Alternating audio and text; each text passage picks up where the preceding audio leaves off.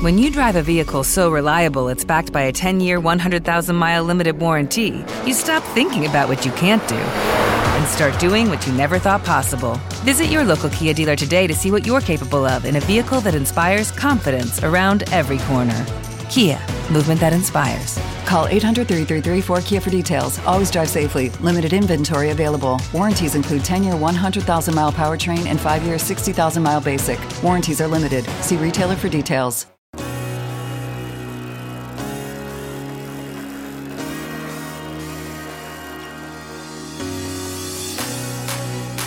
biciescapa.com, la tienda líder de ciclismo en España. Bienvenidos a Biciescapa Podcast, tu podcast de ciclismo. Presenta Joan Prats.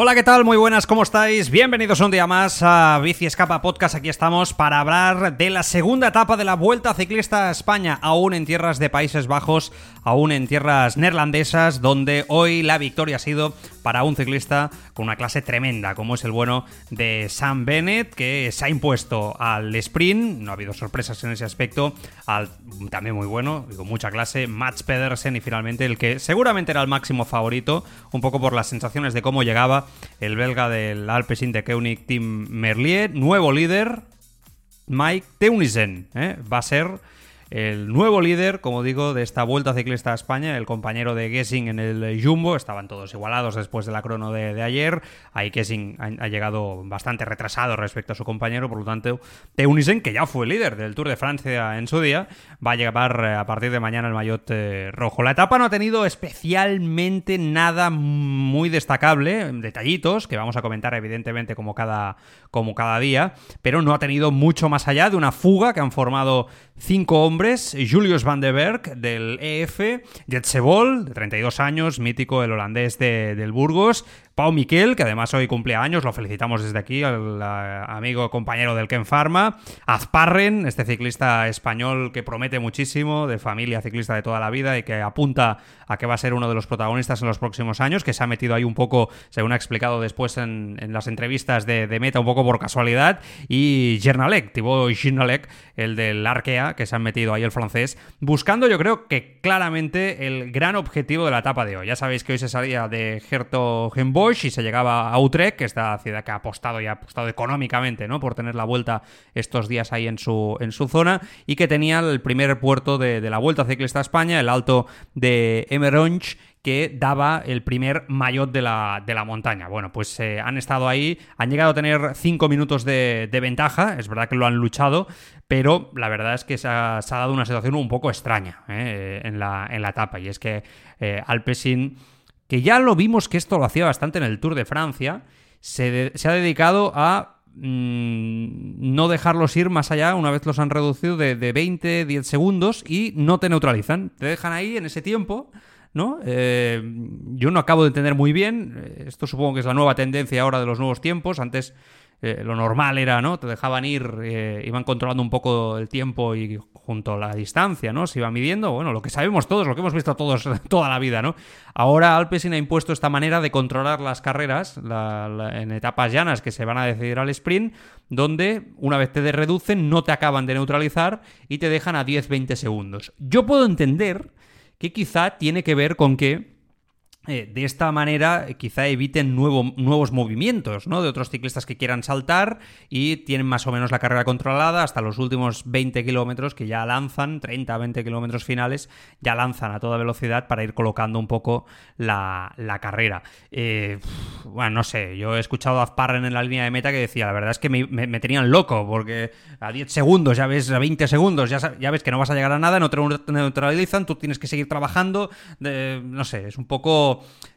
no diríamos que humillante, pero frustrante sí, ¿no? Yo creo un poco para la, escapada.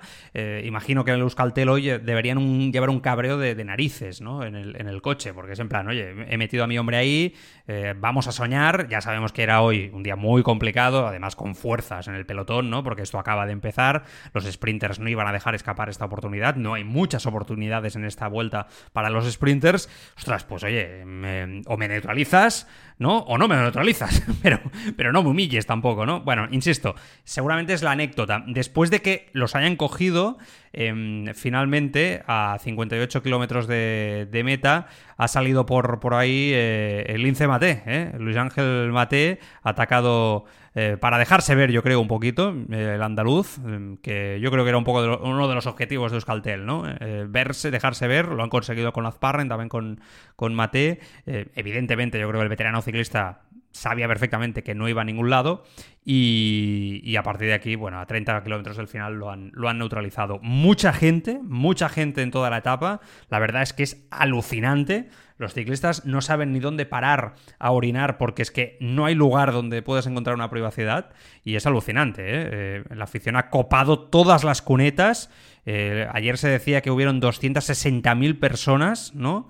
No sé hoy cuánta gente ha, habido, pero insisto, yo creo que muchísima gente. Y en esos últimos 30 kilómetros pues eh, han habido sustos, caídas, nervios, un poquito lo que intuíamos ayer que decíamos que podía pasar, ¿no? Una caída de Mulsberger, que ayer el hombre ya se quedaba cortado el primero en la crono por equipos de Movistar, hoy se ha caído mucho rasguño, pero después se la ha visto bien, se ha caído Wout también mucho, eh, mucho rasguño, Maleki eh, del Loto también se, ha caído, bueno, sin muchas consecuencias, pero los típicos nervios. Al final de la etapa se ha caído también, por ejemplo, Rouget Adrià del Kerr Pharma, parece que sin consecuencias, y a partir de aquí estrés, estrés, estrés, estrés, hasta la duda, ¿no? De quién podía ganar. Entre los favoritos, pues estaban, como hemos dicho, yo creo que Merlier, por cómo llegaba, era el gran favorito. Ackerman, que me, imagino que UAE quiere tener ahí victorias con, su hombre. Sam Bennett, que a mí personalmente es un ciclista que cuando está en forma me parece que es extraordinario. Pedersen, Groves, Degenkolb, Galván, Thyssen, ¿no? Que parece que serían, un poco los,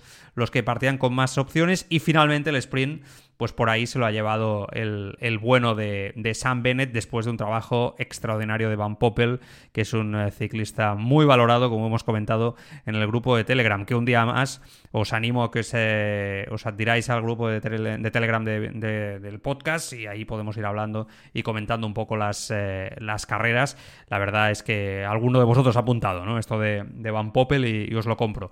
Ciclista poco valorado ¿eh? para lo que, lo que es y la importancia que tiene como la lanzador, como protector de, líderes. Y ahí está, Sam Bennett, primera victoria eh, al sprint de esta Vuelta Ciclista a España. Y como decíamos Mike Unisen, que ha, estado, ha entrado cuarto, se lleva el mayor rojo, Ackerman ha sido quinto, McClay del Arquea ha sido sexto, eh, Enhorn del Israel ha sido séptimo, Jack Stewart del Grupama octavo, Degenkol noveno, Caden Grove del Bike Exchange ha sido décimo y Carlos Canal del Euskaltel ha sido décimo primero. Ahí muy bien ahí el español que se ha metido ahí décimo primero en una posición de muchísimo mérito y sumando puntos ¿eh? para, el, para el Maillot Verde.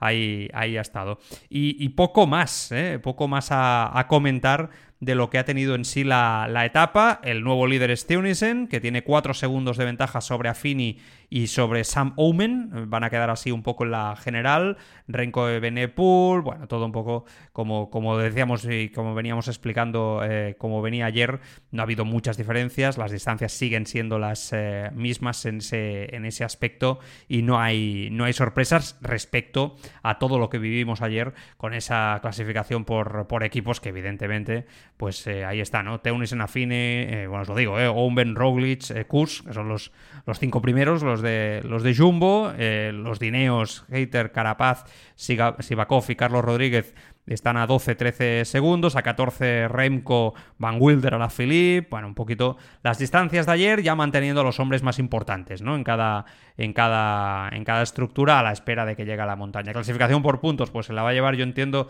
aún no han salido publicadas, pero yo entiendo que, va a ser eh, va a ser Omen el que se va, se va a enfundar esa, ese maillot verde. Eh, yo creo que sí, vamos a ver, porque es verdad que ha cogido puntos ahí Mats Pedersen también. Bueno, a ver si lo podemos acabar de confirmar. Eh, y, Julius Van de Berg ha sido el que se ha llevado la montaña, que ha sido el que ha coronado ese puerto de Ameronge. Eh, y ahí va a estar. El mejor joven es Enhor, equipo el Trek ¿eh? es, el, mejor equipo seguido de Bora y UAE, pero insisto, en tiempos prácticamente todos eh, igual. Y es que, como siempre decimos en estas primeras etapas, todo es muy, muy temprano aún para sacar conclusiones. La etapa no ha tenido, insisto, más historia.